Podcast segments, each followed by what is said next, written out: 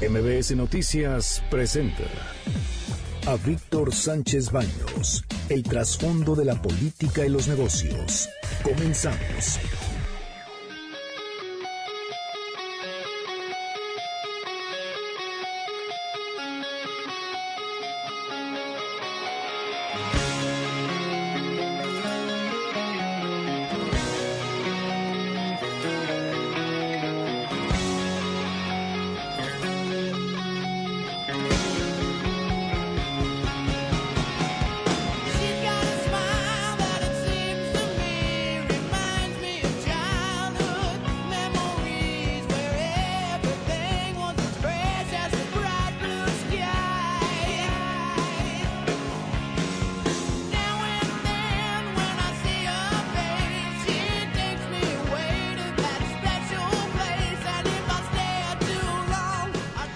Tal? ¿Cómo están? Muy, muy, muy buenas noches. Les saludo con mucho afecto.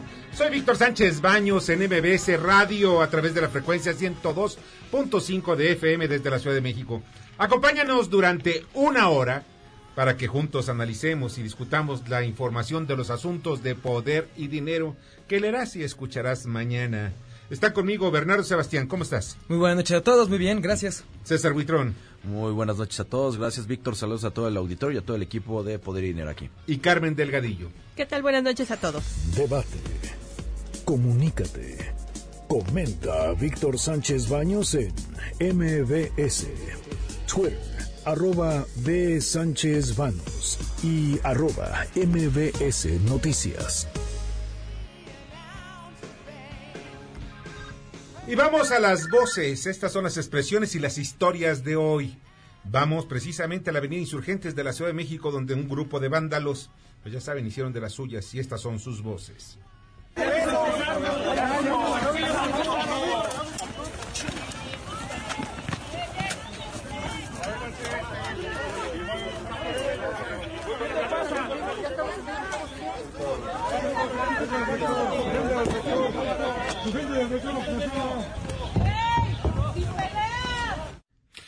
Pues una vez más, por enésima ocasión, tomaron Avenida Insurgentes. Qué barbaridad, Víctor. Tomar las vías de comunicación viene siendo un delito y no podemos anteponer los derechos de nadie ante los derechos de otras personas.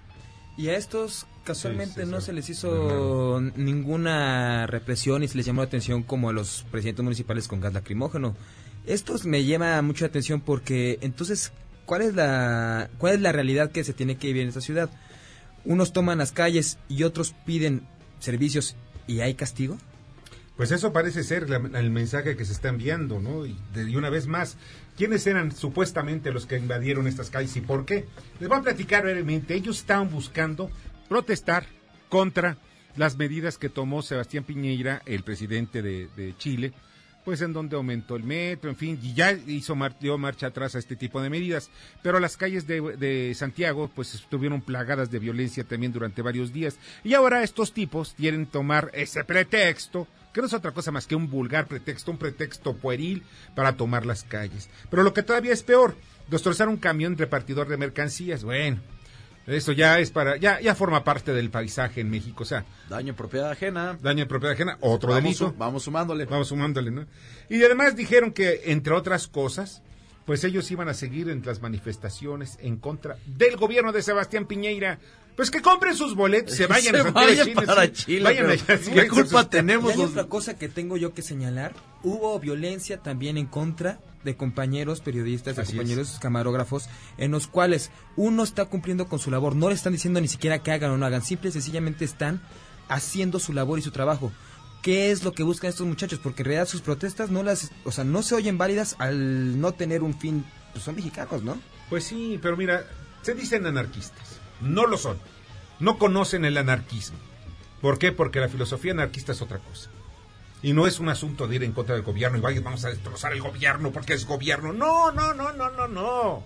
Vámonos a la teoría. ¿Por qué los, los hermanos Flores Magón tuvieron éxito con su filosofía a finales del siglo XIX? Pues porque sabían que eran anarquistas y hacia dónde iban. No se trata de descalificar el gobierno, se trata que el gobierno, ¿ves? Sea utilizado o sea más bien de parte del pueblo, que el pueblo sea el gobierno Esa es una de las. Bueno, pero en fin, es una, son cosas que hay que ir a, la, profundidad. No puedo en unos cuantos minutos explicar cuál es la teoría. Pueden ustedes checarlo, por cierto, si tienen algún interés en Wikipedia, entre otros. Bueno, en fin, da mucho coraje, de verdad.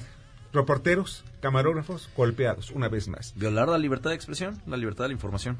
Otro más, Víctor. Otro más. Eso, ¿qué, ¿Qué es lo que quieren? De verdad. ¿Ya que quieren? Que digan ya la neta. Que, que son anarcos ni que nada. Ya. Ya está la voz de Carlos Salazar, presidente del Consejo Coordinador Empresarial. Hay elementos en esas legislaciones que pues, al final asustan al contribuyente o no lo entienden o se orientan a cosas totalmente equivocadas. Entonces yo celebro que esto de los autos chocolates se desaparezca, celebro que este cobro a los derechos del agua se, se desaparezca, sigo insistiéndole a los legisladores y a los funcionarios de Hacienda que con una cosa muy simple, que es reconocer lo que ya hoy pusieron en la exposición de motivos en la Cámara de Diputados para la ley de los factureros, eso que viene en la exposición de motivos lo pongan en el articulado. Bueno, pues tiene razón Carlos Salazar, pues que lo pongan en, el articulado, que cambien precisamente ese tipo de, leyes y que quede muy claro. El asunto de los factureros sigue siendo muy arriesgado y repito, desde la Secretaría de Hacienda, desde el SAT, se conoce perfectamente quiénes son los que están facturando en forma ilícita, quienes han hecho fortunas, pero no, de verdad fortunas incalculables y que están incrustados precisamente sus contactos en el SAT. No nos salgan ahora de que vamos a investigar. ¿Por qué? Porque Juanito Pérez eh, pues acaba de hacer una factura y pues quién sabe si, si está haciendo las cosas correctamente. Y entonces empieza el terrorismo fiscal. Eso no se debe permitir. Ahora bien, ¿estamos muy convencidos de que hay que acabar con esas empresas eh, factureras? Sí. ¿Por qué? Porque están cometiendo un delito y están evadiendo el fisco. Pero no tasen con la misma, ni recorten con la misma tijera a todos, todos los contribuyentes. Porque parece ser que el contribuyente en México es culpable hasta que no demuestre lo, contrario. Y también yo tengo que señalar esto porque hablaba de los autos chocolates. Eh. Los autos chocolates, mucha, la Asociación Mexicana de Concesionarios dice que les quitaría mercado. Pero siendo sinceros, ¿cuánta gente usa un auto chocolate? ¿Quiénes son los que compran auto chocolates? Pues son los braceros, son las personas que vienen de Estados Unidos a México a pasarlos pues el fin de año con su familia, son los paisanos y el dinero con el que compran ese vehículo, ese mismo dinero con el que sacan de Estados Unidos lo compran con dólares, no con pesos. Entonces, los autos chocolates no afectarían la economía mexicana y como ahora está eso de ponerles aranceles y gravámenes, pues que les pongan aranceles y gravámenes y con eso compensan la supuesta pérdida que tendrían. Fíjate que aquí lo que después de negociaciones que tuvo, eh, se tuvo con algunas de las cámaras de la industria automotriz y con las cámaras también la Canacintra y el Consejo de Coordinación Empresarial, se llegó a un acuerdo, no va a ser indiscriminado. O sea, que ahorita yo traigo, nos vamos por un coche que cuesta mil dólares, que es una carcacha, nos la traemos y ya pagamos otros mil pesos o mil quinientos pesos lo legalizamos. No, el, procedimiento va a ser diferente y yo pienso que está bien. ¿Por qué? Porque de esa manera cubres dos aspectos. Uno, los que son braceros, los que aquellos están sobándose el lomo más allá del río Bravo, y que de verdad ellos están mandando 30 mil millones de dólares a México, pues que traigan sus vehículos. Yo estoy de acuerdo, porque además no son vehículos ni de lujo, ni nuevos, ni nada. Son herramientas de trabajo. Muchas de ellos sí son camionetas, por ejemplo. Pero dos, la industria automotriz también dice, bueno, yo quiero protegerme porque quiero que mis vehículos, vehículos incluso usados que vendemos en México, no se caiga el mercado. Entonces no va a ser indiscriminado ni tampoco van a ser millones los vehículos que van a entrar, lo cual eso da un respiro a la industria en este tema, Víctor, Sebastián, yo veo tres aristas importantes. Una comercial, una laboral y una ambiental. Y aquí yo voy. La comercial, estamos viendo una industria que está cayendo y que está teniendo números rojos y se está sangrando. ¿Por qué? Porque no están levantando la industria automotriz. Entonces, en el momento en que abres estos, e, esta posibilidad de traer vehículos y darles facilidades para entrar al mercado mexicano, pues obviamente le estás dando y le estás quitando mercado, ¿no? Laboral, estamos hablando de uno de los sectores más importantes de la industria mexicana, la cual aporta, da, da muchos empleos y pues esto es economía. En el momento en que caen las ventas, cae la producción, va a caer la producción, pues obviamente son costos variables y vamos a empezar a ver cómo empiezan a despedir trabajadores. Y por último, el tema medioambiental. Los vehículos antiguos muchas veces no cumplen con las exigencias medioambientales que ya se están, este, ¿cómo se llama? demandando ¿no? En, esta industria automotriz. Por lo tanto, sí, sí era necesario de que nos quitáramos de la cabeza esas ideas populares de, ay, hay que darle posibilidad a otros a que traigan vehículos chatarras de otros mercados, perdón, hay que decir las cosas como son, vehículos chatarras, y sí evitar esto, ¿no? Eh, que, está, que está dañando a la economía nacional. Sí, es importante, pero también querían los políticos, imagínense, Morena, están en el momento más crítico. Oye, qué bonito es. ¿Cuántos querían ellos legalizar alrededor de 8 millones de vehículos? Después dijeron, no, no, nada más van a ser dos, y luego quedaron que uno, y ahorita son como varios cientos de, cientos de miles de vehículos. Pero la verdad de las cosas es que estos son votos, los de ellos y los de su familia. Son votos para Morena.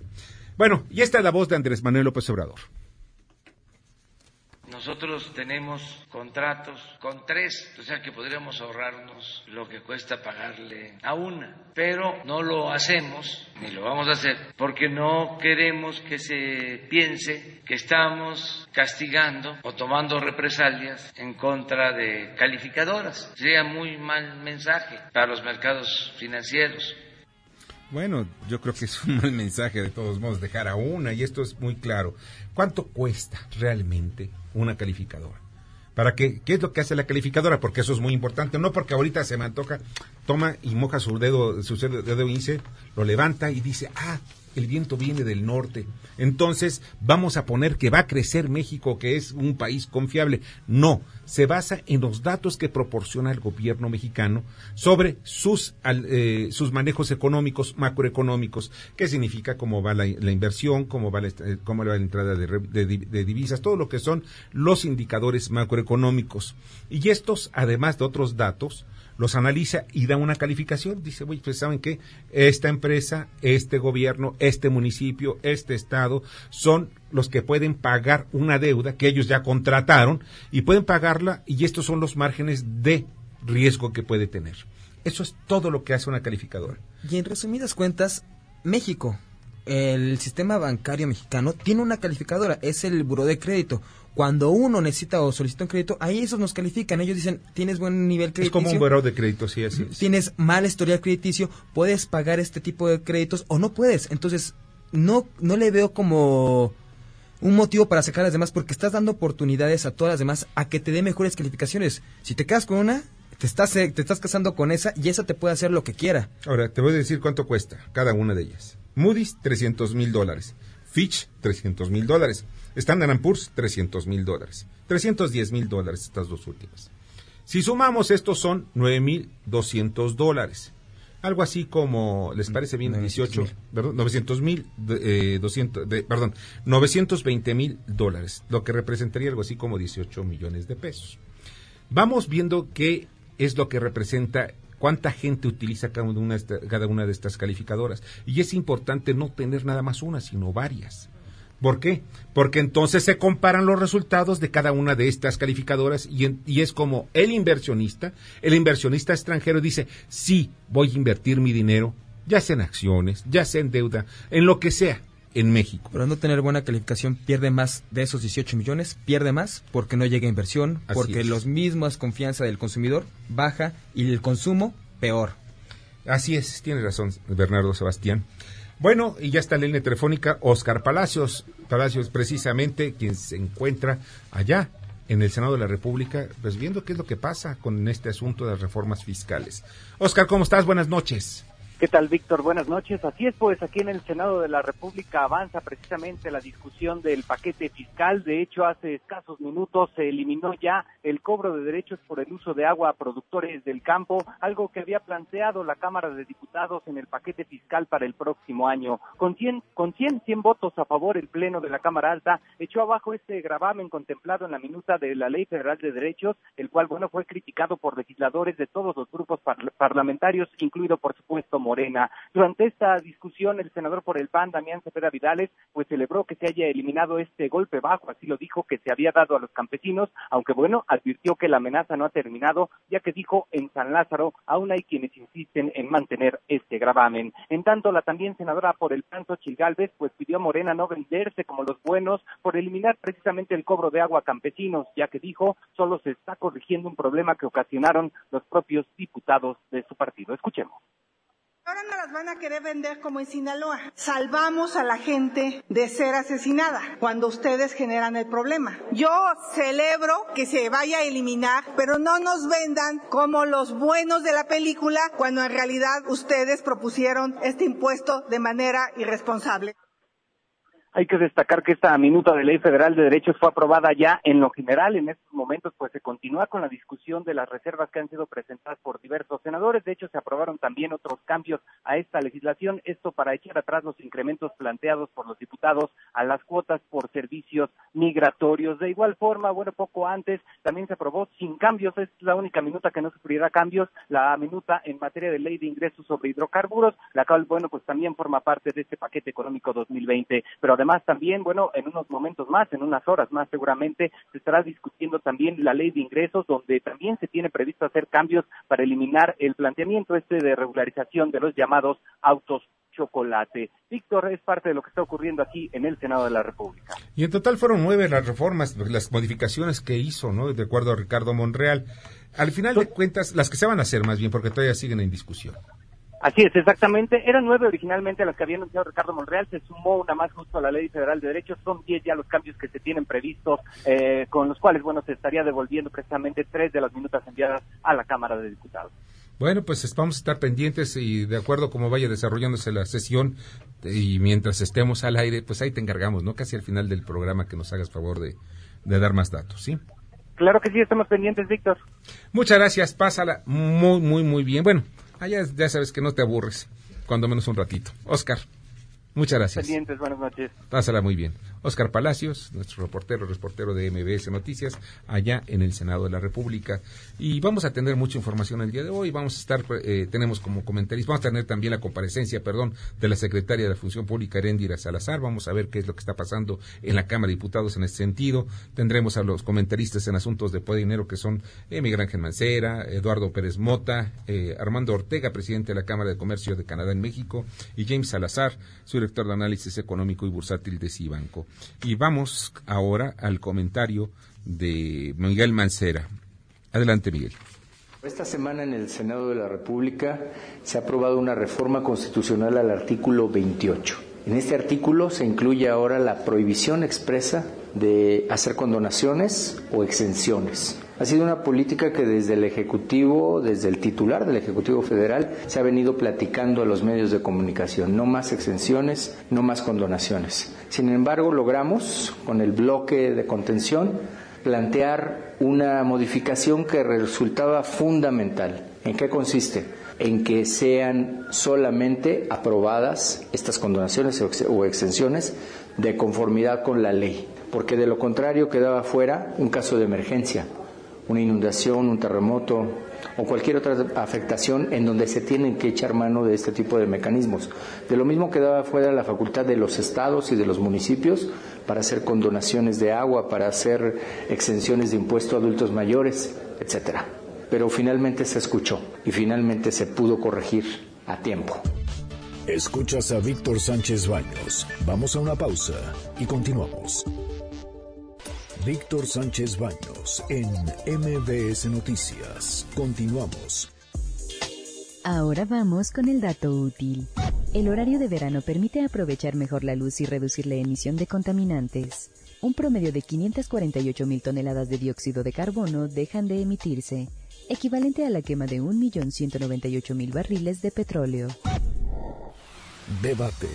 Comunícate. Da tus opiniones a Víctor Sánchez Baños en MBS. Teléfono en cabina 5566 1025.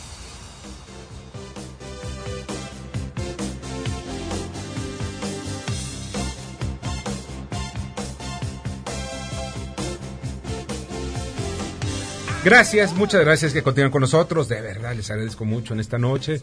Es una noche así como que muy tranquila. Yo vi la calle, pues de alguna manera sí hay un poco de tráfico, pero pues nada, nada. Es que bloquearon insurgentes, Víctor, por eso nadie se pudo mover. pero lo bloquearon hasta el sur. Entonces, todos estaban en el sur. Todos estaban atrapados allá. Atrapados, ah, bueno, ya saben ustedes si quieren si quieren tener buen tráfico o estar tranquilos en la zona de Polanco, manden a los anarcos, yo creo que reciben algunos una lana, porque pues eso no es gratuito. Mándenle, ya bloqueen el, el, sur, el insurgente sur, el periférico, y miren, saben que vamos a estar viviendo acá en el norte muy bien. Bueno, lo digo de, de, broma, pero de verdad las cosas es que algo hay, ¿eh? algo hay.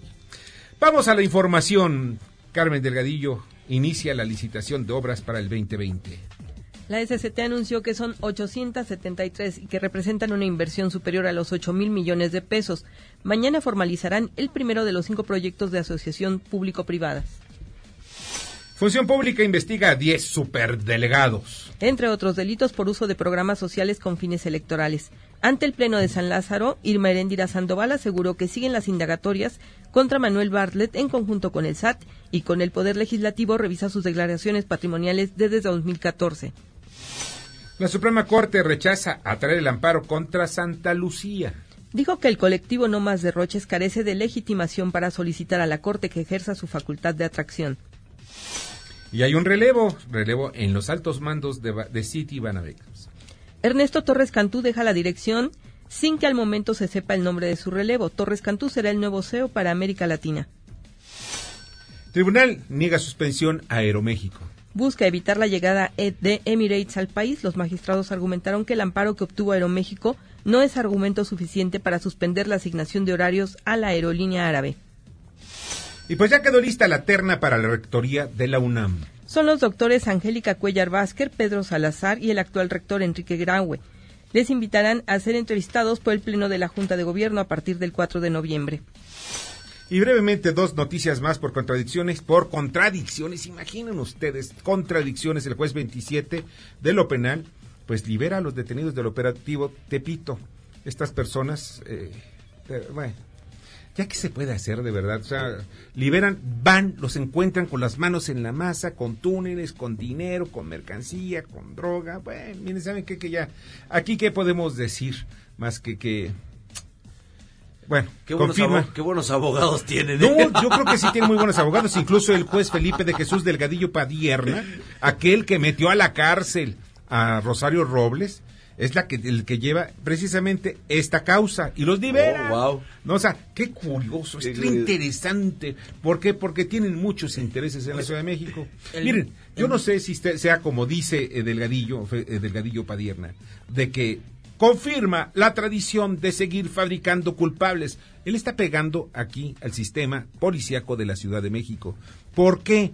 Precisamente el sobrino de Dolores, perdón, si es el sobrino, si es el sobrino de Dolores Padierna, y también sobrino del señor de las ligas, José Bejarano, pues ahora está peleando. René. René Bejarano, perdón. René Bejarano, eh, pues ahora está peleando con la señora Chainbaum o sea, hay algo aquí, no sé qué sea, pero pues hay algo. Política, política y más política. Y otra cosa, Evo Morales. Ya saben ustedes, Evo Morales ya se declaró presidente electo y hubo también una caída de sistema. Qué raro. Qué raro, o sea, necesitan a Manuel Bartlett para que vaya y los asesore. Sí, sí, sí, porque esto después va a ser algo impresionante. ¿Quién va a creer después en la legitimidad de Evo Morales? Y ya está la línea telefónica. Muchas gracias, muchas gracias. De verdad, Carmen, te agradezco mucho. Muchas gracias. Eh, ya tenemos la línea telefónica a Angélica Melín, reportera de MBS, y está precisamente en la Cámara de Diputados. ¿Cómo estás, Angélica? Hola Víctor, muy buenas noches. Con el gusto de saludarte y también de saludar al auditorio. Este día aquí en el recinto parlamentario, en la Cámara de Diputados, eh, compareció la titular de la Secretaría de la Función Pública, Irmerendira Sandoval, esto con eh, motivo de la glosa del primer informe. Sin embargo, este, esta comparecencia, larga comparecencia y también un poco rígida, eh, fue muy cuestionada la titular de la Función Pública, se centró en un par de casos. El caso Bartlett, principalmente, el del director de la Comisión Federal de Electricidad, y bueno, pues las indagatorias que se están realizando por el tema de eh, pues su situación patrimonial en este marco ante insistentes cuestionamientos de legisladores de la oposición, sobre todo del Partido Acción Nacional. Víctor, la funcionaria señaló que eh, se están eh, llevando a cabo, están en marcha estas investigaciones en el ámbito de la función pública para determinar pues el origen del patrimonio, de la riqueza patrimonial del director de la Comisión Federal de Electricidad y bueno, pues estas indagatorias se están llevando a cabo en, colaboración con algunas instancias como el Servicio de Administración Tributaria, incluso el Congreso de la Unión a través del Senado de la República, esto para revisar pues las cuentas del de, el director Bartlett Díaz cuando pues fungió como senador de la República. Escuchemos a la secretaria Irma Erendira Sandoval. La investigación también ha estado coadyuvada con el, Servicio de Administración Tributaria. Se han recibido informes precisos por parte del SAT mediante el cual se han eh, remitido las declaraciones fiscales del eh, servidor público investigado y las personas involucradas en, los, en la indagatoria.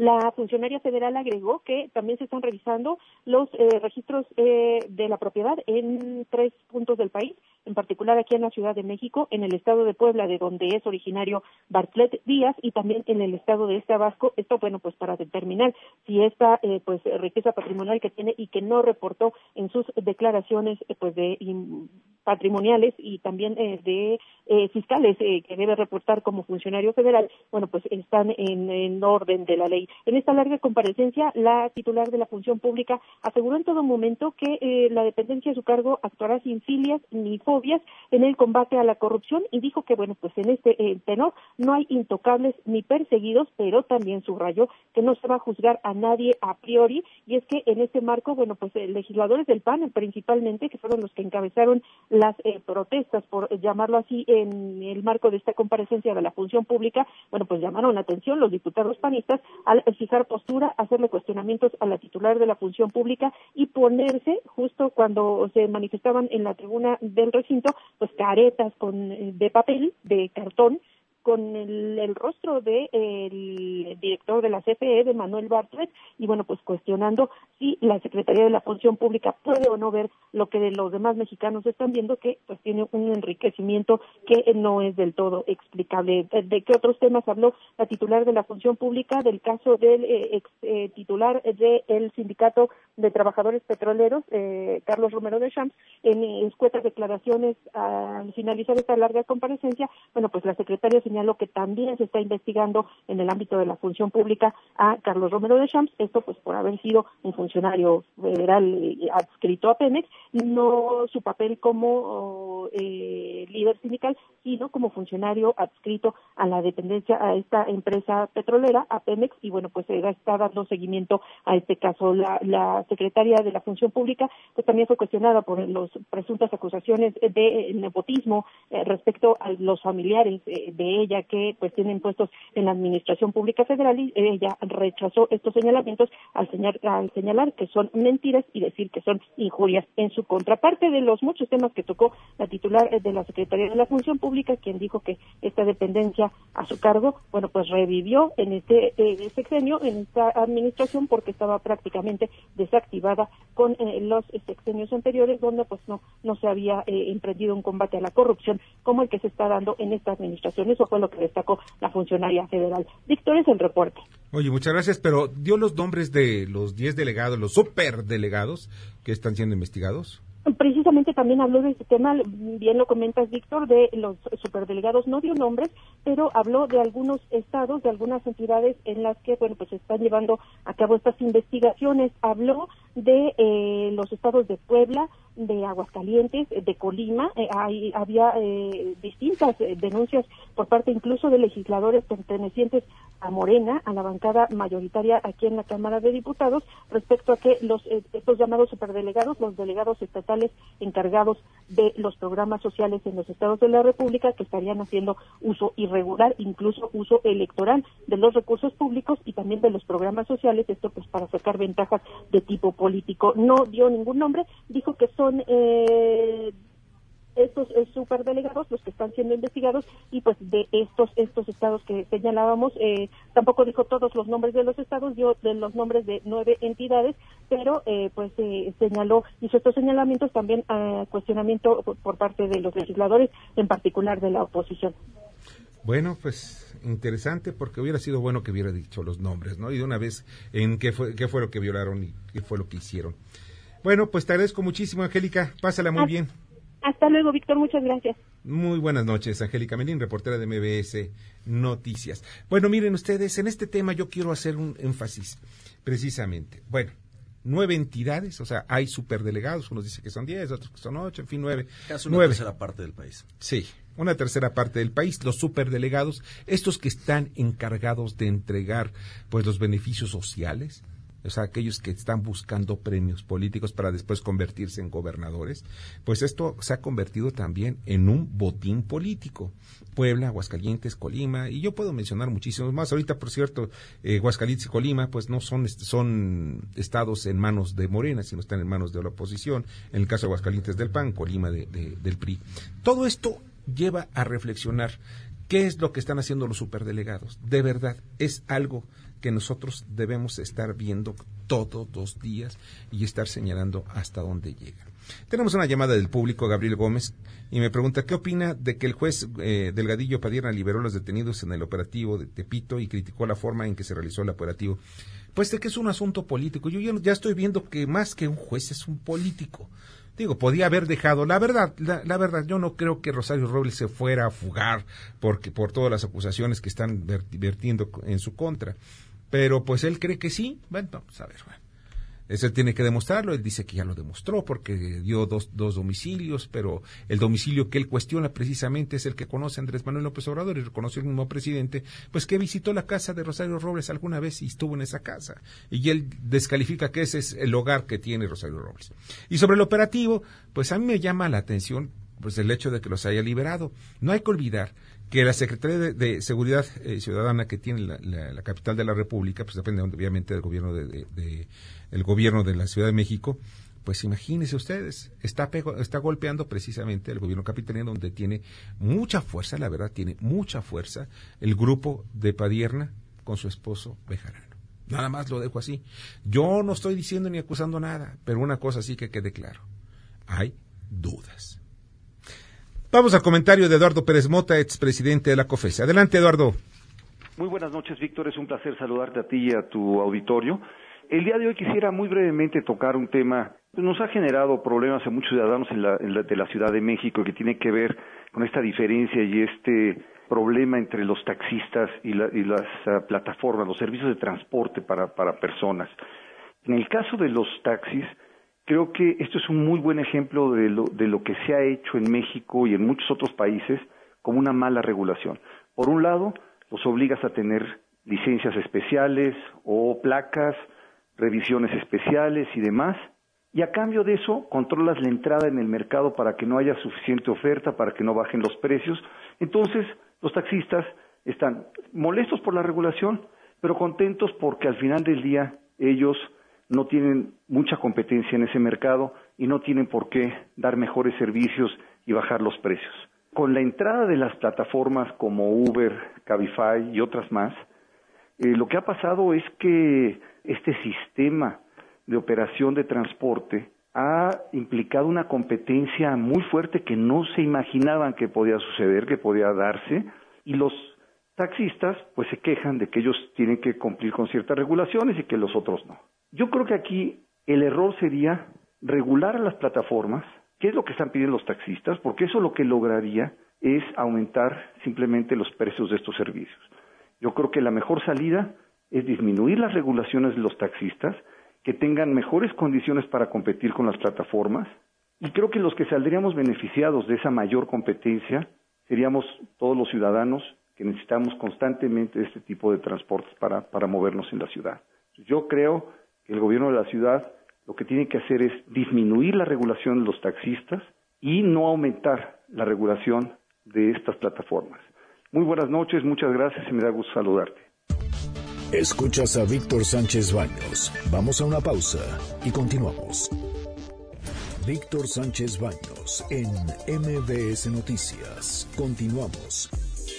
Ya regresamos con el dato inútil. Aunque el horario de invierno comienza el 27 de octubre en la mayoría del país, la franja norte ajustará su reloj hasta el 2 de noviembre. Los estados de Sonora y Quintana Roo nunca modifican su horario.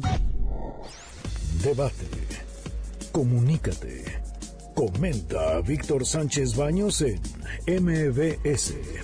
Twitter, arroba B. Sánchez Baños y arroba MBS Noticias.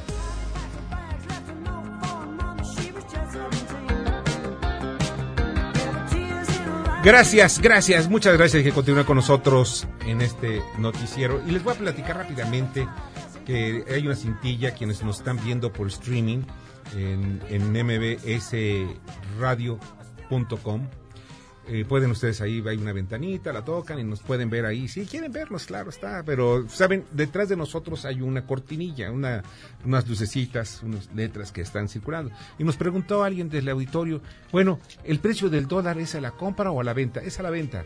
¿Sabes lo que generalmente tú vas a una casa de cambio, al aeropuerto, a un banco y compras los dólares en ese precio? Perdón, mbsnoticias.com. ¿Cómo se ve que ando ya, ya cerca del viernes? Es que no eres, no eres millennial, Víctor. No, eres millennial. mbsnoticias.com, ahí está precisamente la ventanita. Esa ventanita toquen y ahí nos ven. Estamos en streaming en tiempo real.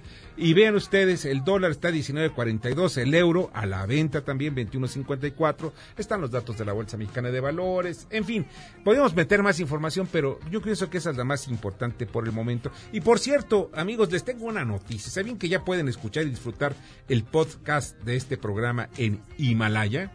Ya, claro, claro saben ustedes que es con H y Y, ¿no? Himalaya. Así es.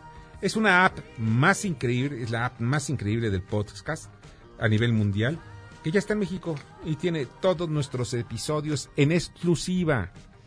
Disfruta cuando quieras de nuestros episodios en Himalaya, no te pierdas ni un solo programa. Solo baja la aplicación para iOS y Android o visita la página de himalaya.com para escucharnos por ahí. De verdad, va a ser una gran experiencia. Himalaya, no se les olvide. Himalaya. Y pues una vez más, mbsnoticias.com.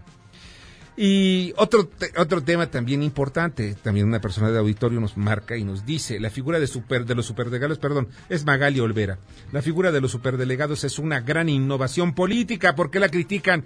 Pues porque se utiliza con fines políticos también, ¿eh, Magali? La verdad de las cosas es algo extraordinario. Bueno, inventan mecanismos para tratar de tomar el poder y mantenerse en el poder y buscar que los cuates pues lleguen al poder. Porque, miren, ustedes, les voy a platicar algo. ¿No era una práctica priista, Víctor? En donde el PRI tenía sus superdelegados también en cada entidad federativa. No, pero tenía muchos superdelegados. Tenía que el delegado de Nacional Financiera, que el de la de Gobernación. O sea, no, es, no es, innovadora tampoco. pero la innovación, ¿sabes cuál es? Es que ahora es un solo delegado que hoy se convierte en todopoderoso. Algunos decían que iba a ser tan poderoso como el gobernador en turno. Y la verdad, ya se dan cuenta los gobernadores que, ay, no, no es cierto. Incluso hacen, chisquean así como, no, no es cierto. ¿Te pues cae? Básicamente, la figura superdelegado era el que le iba a hacer sombra al gobernador para evitar que hubiera actos de corrupción y para evitar que aquel se portara de una manera mal con en su gobierno, ¿no? Eso decían, nada más te voy a platicar, Bernardo, que en Guerrero, nada más les pongo el caso de Guerrero, el superdelegado, ese figura extraordinaria que seguramente Magali yo creo que tú no conoces, pero es un auténtico bueno, deberían meterlo a la cárcel. ¿Y saben por qué? Porque cuando se distribuyó el, fertilizante para los pobres, los campesinos pobres de la entidad, ¿saben qué hizo? Pues empezó a dosificarlo y se los daba nada más a los que estaban simpatizando con Morena. Mm. Entonces, ¿saben algo? La gente se empezó pues a molestar bloquearon perdón, avenidas, carreteras, se estaban levantando casi en armas. ¿Por qué? Porque estaba pasándose el tiempo de, de, siembra y no tenían fertilizante, gracias a esta brillante figura del superdelegado, como el super ratón. Bueno, perdón, no estoy diciendo que sean rateros. hay, hay, una caricatura que era super ratón. No sé si los que ya tenemos muchos años somos millennials del planeta, ustedes son millennials, nunca vieron el super ratón, ¿no? Otra vez, otra, otra, otra llamada. Mario Báez pregunta si consideran que el caso Bonillo será judicialmente legal o se consolidará como una canallada política. A ver, se los dejo a ustedes. A ver, Bernardo. Pues en mi criterio va a pasar al estilo como la canallada. Una cañada, o sea, perdóname, la ciudadanía en Baja California salió a votar por dos años y estos tipos quisieron hacer una canallada con la ley y, y, adaptarla para ampliarse su, su, periodo, ¿no? No hay duda que el poder corrompe. Yo les voy a decir qué va a pasar el próximo primero de noviembre, que por cierto, seguramente nosotros vamos a estar por allá, nada más estamos viendo las cuestiones técnicas para la toma de protesta de Jaime Bonilla. yo me imagino ahí como la marquesina Jaime Bonilla toma protesta y él va a decir tomó protesta como gobernador constitucional del estado de Baja California por cinco años. pero nada más sabes quién va a decir la Corte. Yo creo que si se van a la técnica jurídica, la Corte va a decir, no, señor, no se va por cinco años, se va por dos, por los que fueron electos. Pero pues vamos a ver de qué, de, qué es lo que va a decir la Corte. Yo creo que la Corte, y tengo mucha confianza, quizá yo esté equivocado en, mi juicio, y quizá eh, la Corte diga son cinco años. Bueno, pues si son cinco años y dice la Corte, estoy convencido de que pues técnicamente lo va, lo va a consolidar, lo va a fundamentar pero yo creo que pues no está bien. Víctor, yo también estoy convencido que si Jaime Bonilla en esos dos años que aunque sean o no sean los que él va a gobernar, pero si en esos dos años él hace no un buen, un excelente trabajo, la misma ciudadanía le va a decir, quédate otros tres. Claro. Yo creo que es evidente cuando alguien hace bien su chamba y se necesita que se siga manteniendo. Yo no digo que se, se relija y nada, pero si va a hacer y si ya de, entrada trae este objetivo, pues al menos que sean dos años que valga mucho la pena para que los otros tres para que lo recuerden, lo recuerden que le eche ganitas. Sí, que no le recuerden como al actual, bueno, ya, ya, ya hablar de los que se van, ¿saben qué? Que, ¿Saben por qué me da mucho coraje? Hay una universidad, la Universidad de Baja California, nada más les platico. Le debe la firolera de 1.257 millones de pesos y no se los pagó. El gobierno federal le envió la lana. Ahora le tengan el dinero. ¿Por qué? Porque ustedes lo necesitan en esa universidad. ¿Y qué dijo el gobernador Francisco Vega? No, no lo va a pagar. Y como quieran, no lo va a pagar. Entonces no le pagó a la universidad. Hoy se les deben los salarios a los catedráticos, a los maestros. Hoy no hay ni papel de baño en los baños. Hoy no hay agua. O sea, ¿por qué? Porque están, se taparon las tuberías por algún motivo. Las, las sillas, los, los eh, pupitres están rotos. Bueno, imagínense ustedes todo lo que puede pasar por falta de dinero. Y esto, gracias al gobernador. Bueno, dicen, aquí viene otra dicen, se comenta y se rumora porque a mí no me consta, pero dicen que pues el dinero se fue a otro tipo de proyectos empresariales que mm. no son precisamente dirigidos o cómo decirle que son proyectos empresariales de personales ah.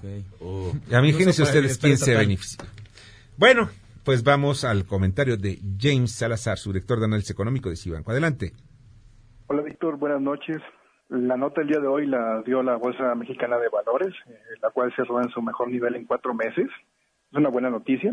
La verdad es que estuvo muy dependiente de los reportes trimestrales corporativos. Ahorita es temporada de, reportes correspondientes al tercer trimestre, tanto en Estados Unidos como en México, que en términos generales han sido mixtos, pero las de mayor peso pues, han salido por arriba de lo esperado. Por su parte, el peso mexicano pues, se presionó ligeramente. La verdad es que nada extraordinario. Cerró la sesión en 19.14, muy similar a los niveles que ha estado registrando a lo largo de la semana. Algo de lo que siempre hemos estado hablando últimamente, en los días más recientes, es todo este proceso del, del Brexit. Pues bueno, la, nueva noticia es que el primer ministro Boris Johnson va a pedir que el próximo lunes el Parlamento convoque elecciones anticipadas para el 12 de diciembre. Lo que quiere Johnson es aprovechar su ventaja en las encuestas para lograr así una mayoría más amplia y con ello pues, facilitar o acelerar la salida del país de la, de la Unión Europea. El problema es que esto no, no, es, no es una tarea trivial porque Johnson requeriría el apoyo de dos terceras partes del Parlamento algo que luce muy complicado de lograr. Incluso hoy, posteriormente a la declaración de Johnson, salió el líder opositor de los laboristas, Jeremy Corbyn, y él se pronunció en contra de esta solicitud. Vamos a ver qué, procede, pero por lo pronto ahí está eh, esta solicitud. Y localmente pues, destaca la buena noticia de que la inflación mantiene su tendencia a la baja y se mantuvo alrededor del 3% en la primera quincena de octubre. Sin embargo, Víctor, amigo del auditorio, lo que sí genera preocupación es que la actividad económica del país, eh, medida por el IGAE, profundizó su pérdida de dinamismo durante agosto, eh, con lo que se fortalece la percepción de, que hay un estancamiento en la economía. Con estos, los recientes datos que hemos visto de actividad económica, del sector construcción, de la industria, pues difícilmente el PIB del país eh, va a superar una expansión superior al, al 0.4% en todo el 2019. La verdad es que va a quedar entre cero, o sea, muy cercana a cero va a ser el crecimiento del PIB para este año, o sea, prácticamente nada. Hasta aquí el recuento de lo acontecido en la sesión de hoy. Buenas noches, Víctor. Muchas gracias, James. Y sí, varios analistas estiman que, pues, estaremos sin frío y sin calor, o sea, a cero, a cero. Ni creceremos ni decreceremos. Vamos a ver, todavía faltan dos meses. Y vamos con Armando Ortega, presidente de la Cámara de Comercio de Canadá en México. Adelante, Armando. Víctor, buenas noches. Canadá se pronunció y eligió como nuevo primer ministro al primer ministro Trudeau con 157 lugares de los 338 disputados, no tuvo la mayoría de 170, por lo tanto, el señor Scheer del Partido Conservador quedó en segundo lugar. Eso significa que, una vez más, como ha sucedido en nueve ocasiones desde 1950, habrá un gobierno de minoría, como también le pasó al papá del señor Trudeau en su segundo mandato. No es algo extraño en los sistemas parlamentarios. Hubo una participación del 66% de los votantes canadienses y aquí lo que resta en los siguientes días es ver de qué manera el señor Trudeau decide eh, formar un gobierno que le permita gobernar. Lo tendrá que hacer con otro partido, probablemente con el New Democratic Party, que es un partido de izquierda. También tendrá la opción de gobernar sobre temas específicos y hacer alianzas con otros partidos, como puede ser el propio Partido Verde o el propio Bloque Quebecois.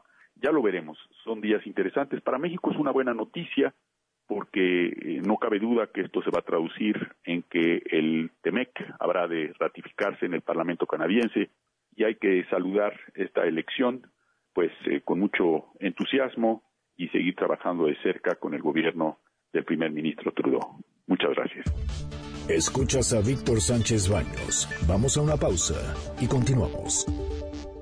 Víctor Sánchez Baños en MBS Noticias. Continuamos. Continuamos con el dato feo. El horario de verano se aplica en México desde 1996. Ese año se ahorraron 943 gigavatios hora. En 2018 se ahorraron apenas 941. Facebook, Instagram y LinkedIn. Víctor Sánchez Baños. Tu voz se escucha en la radio. Muchas gracias que continúan con nosotros y rápidamente les comento, Televisa prepara acción legal contra la familia alemán por el caso de Radiopolis. Una frustrada venta de Radiopolis fue pactada por Televisa y la familia alemán en julio por 1.248 millones de pesos. Al no concretarse, pues Televisa dice que le generó daños y esto los lleva también a los tribunales. La familia alemán, que también es dueña de Interjet, ya tiene otro problema, otro dolor de cabeza. Y vamos a con Luis Mondragón con el poder automotriz. Adelante, Luis. Hola, Víctor. Hoy voy a hablar de Volvo y su obsesión por construir los vehículos más seguros del mundo. Esta vez ha desarrollado CareKey, una llave inteligente que permite al dueño del auto establecer una velocidad máxima de manejo o incluso preflexionar el modo de conducción. Principalmente está pensada para situaciones en las que el dueño tenga que prestar su vehículo a un tercero con poca experiencia en manejo, la marca sueca informó que esta llave estará incluida para todos sus modelos a partir de 2021.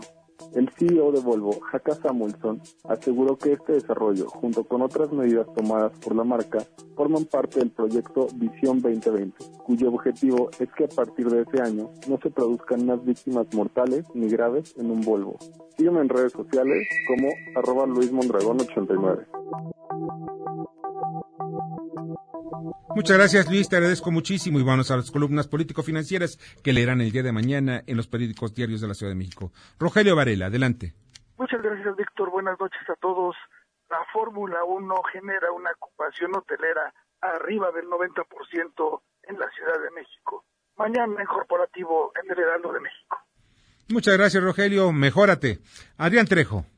Pues finalmente la Cámara de Senadores le corrigió la plana a la Cámara de Diputados en, la ley de ingresos para el próximo año y aplicó una corrección a nueve decisiones que habían generado mucho impacto social en los últimos días.